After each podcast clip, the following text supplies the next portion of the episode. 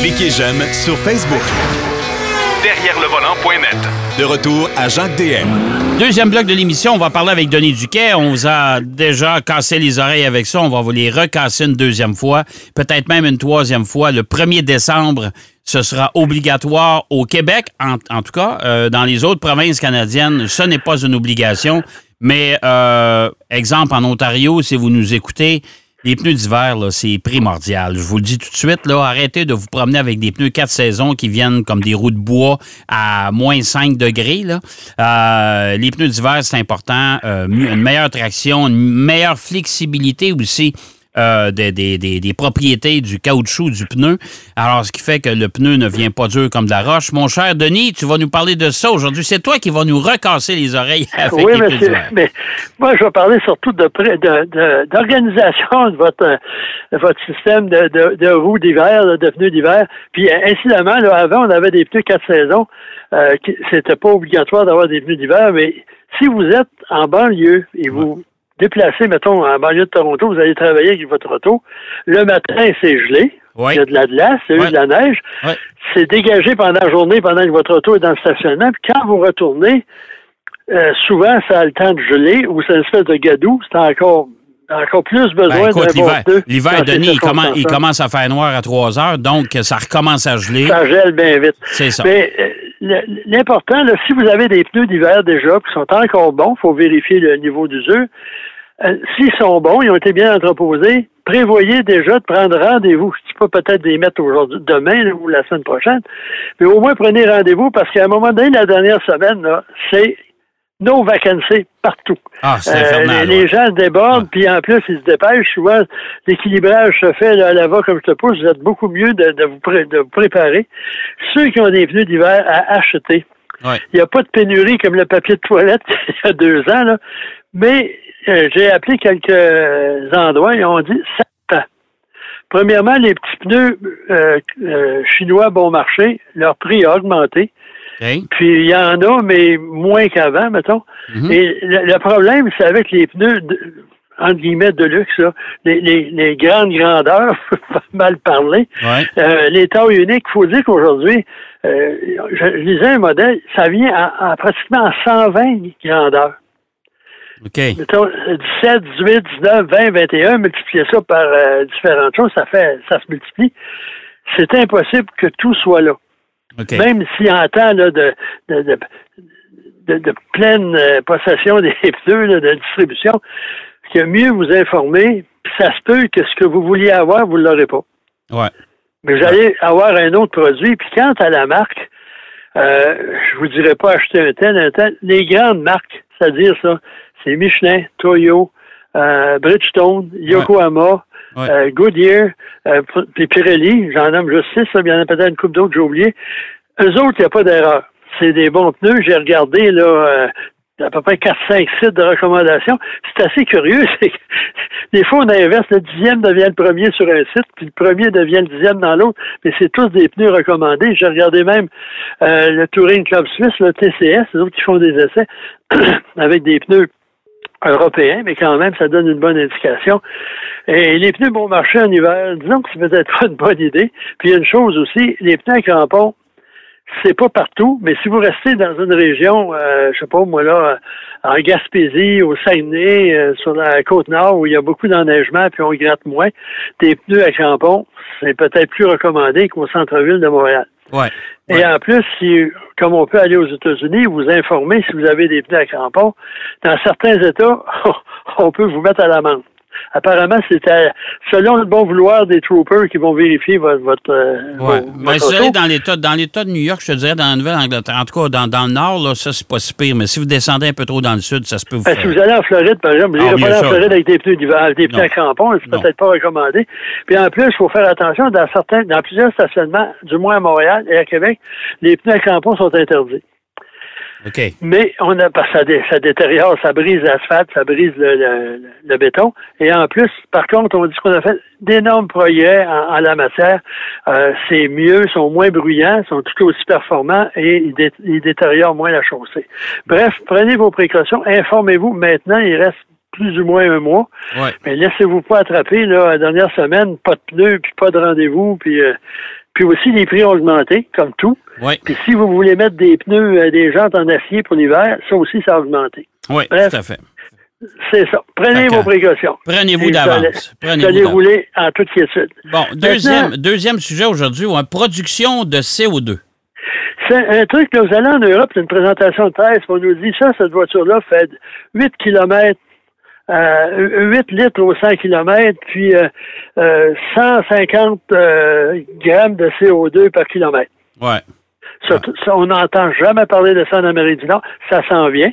Il y a Ouais. plusieurs publications qui l'indiquent. Mais quand on achète un auto, c'est surtout la consommation qui nous préoccupe. Ouais. Ah, et là, je fais 9 litres au 100 avec ma merveille. J'en fais 15 avec mon camion. Mais on oublie, puis ça, je parle de ceux qui ont l'intention d'acheter un véhicule, de regarder ça. Euh, Ouais. Parce que là, là, la planète, elle s'en va chez le diable. Là. Ouais. Puis, prenez par exemple, j'ai- regardé, là, c'est c'est juste à, à l'emporte-pièce, là, une Audi K8, Q8, c'est-à-dire, Ouais. ça fait 284 grammes de CO2 au kilomètre. OK. Ça, ça représente 5,68 millions de grammes dans une année avec 20 000 kilomètres d'utilisation. OK. Une Bentley Mulsanne, Ouais. pas tout le monde qui achète ça, c'est 485 grammes au kilomètre. Oh boy, OK. Ça veut dire que vous avez peut-être de l'argent, mais vous avez de l'argent aussi pour euh, créer des, des gaz à effet de serre. Par contre, une Kia Rio en fait 162 Ouais. et une Prius n'en fait que 105.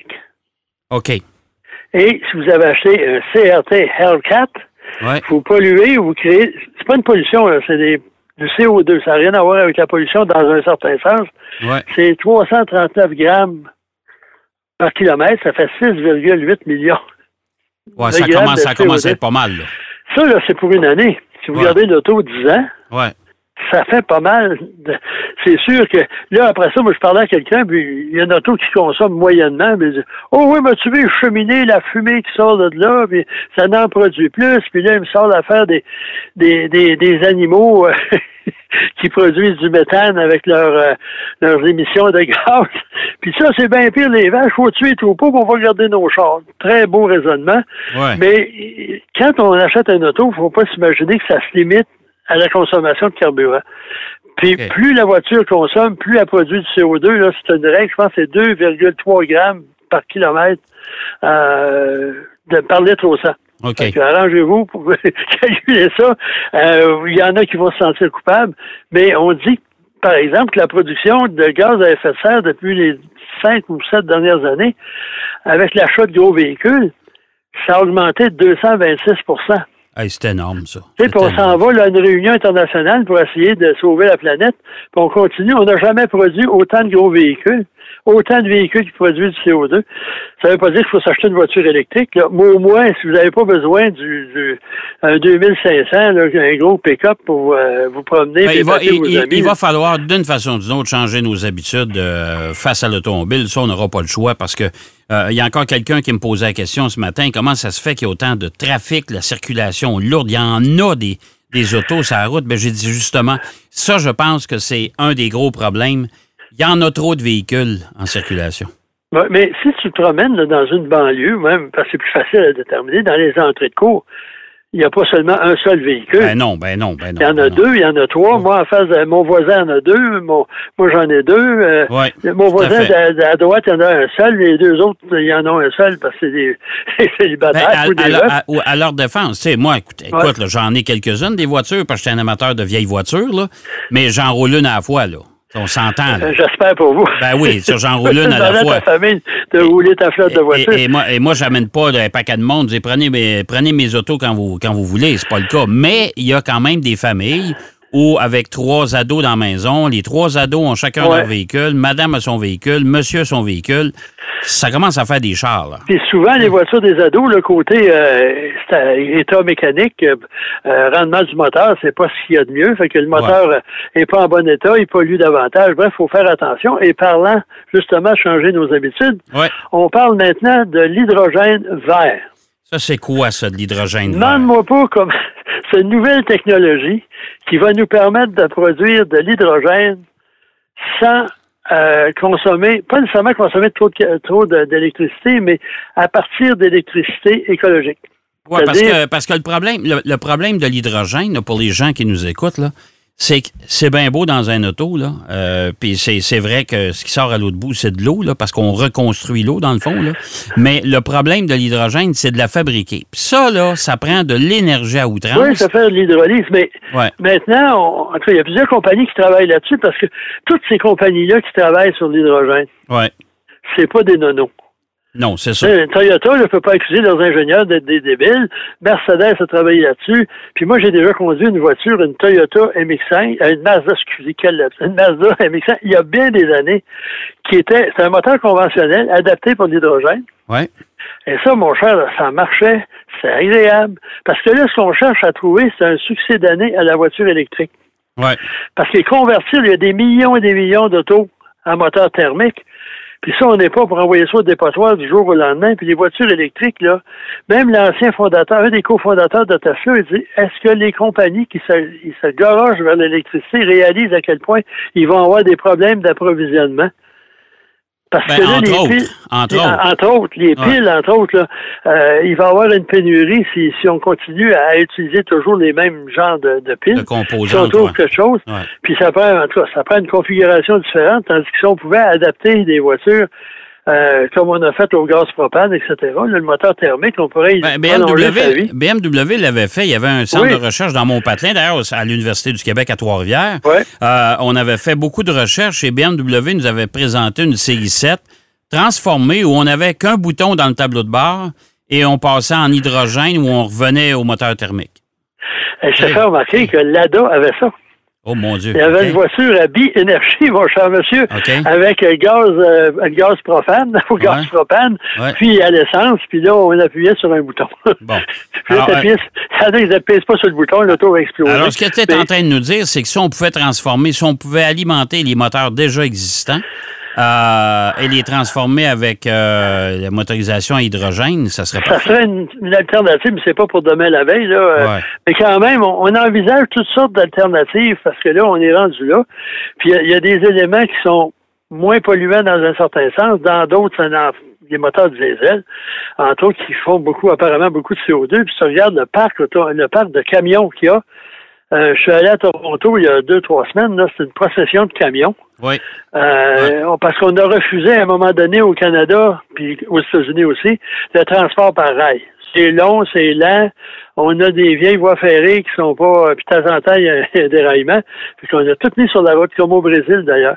Mais ça, ça, ça provoque une pollution monstre. là. Ouais. Puis en plus, là, les, les, les je veux pas critiquer là, euh, Amazon, mais le fait de vouloir l'avoir le lendemain, là, Ouais. puis les Uber Eats, puis tout ça, ça crée plus de véhicules sur la route, donc plus de pollution.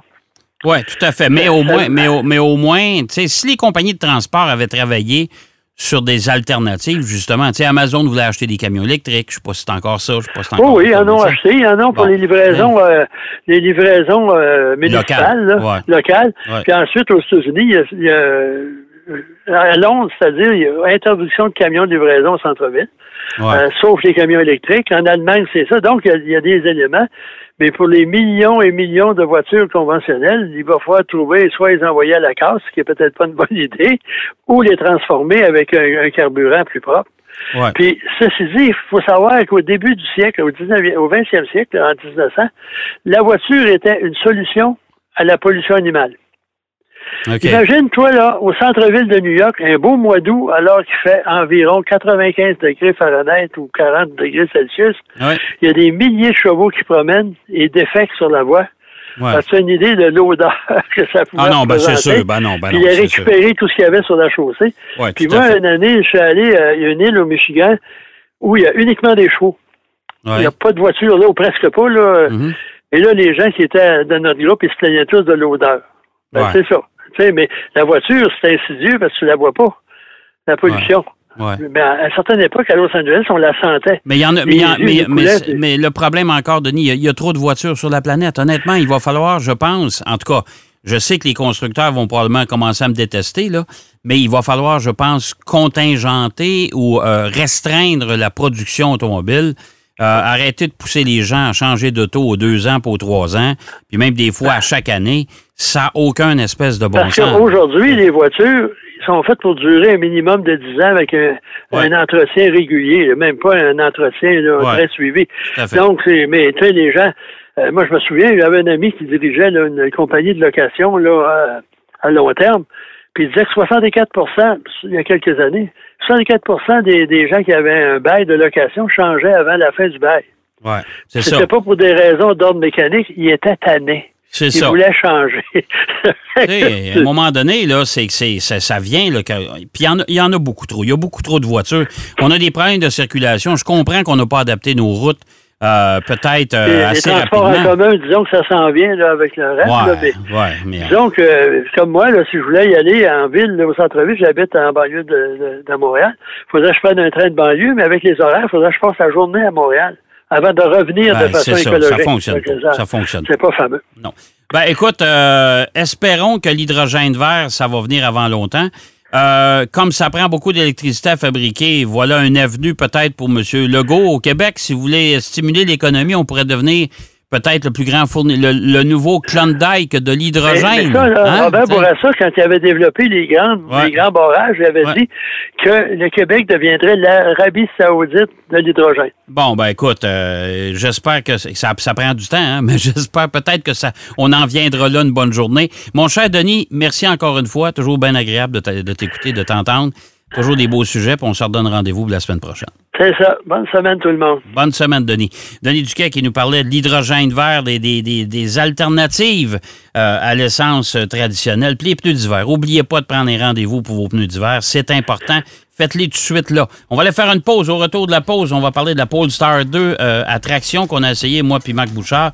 Puis euh, quoi faire en cas d'accident, parce que lui, il était témoin d'un accident. Puis il savait pas nécessairement euh, quoi faire sur le coup. À tout de suite. Derrière le volant. De retour après la pause. Pour plus de contenu automobile, Derrière le volant.net.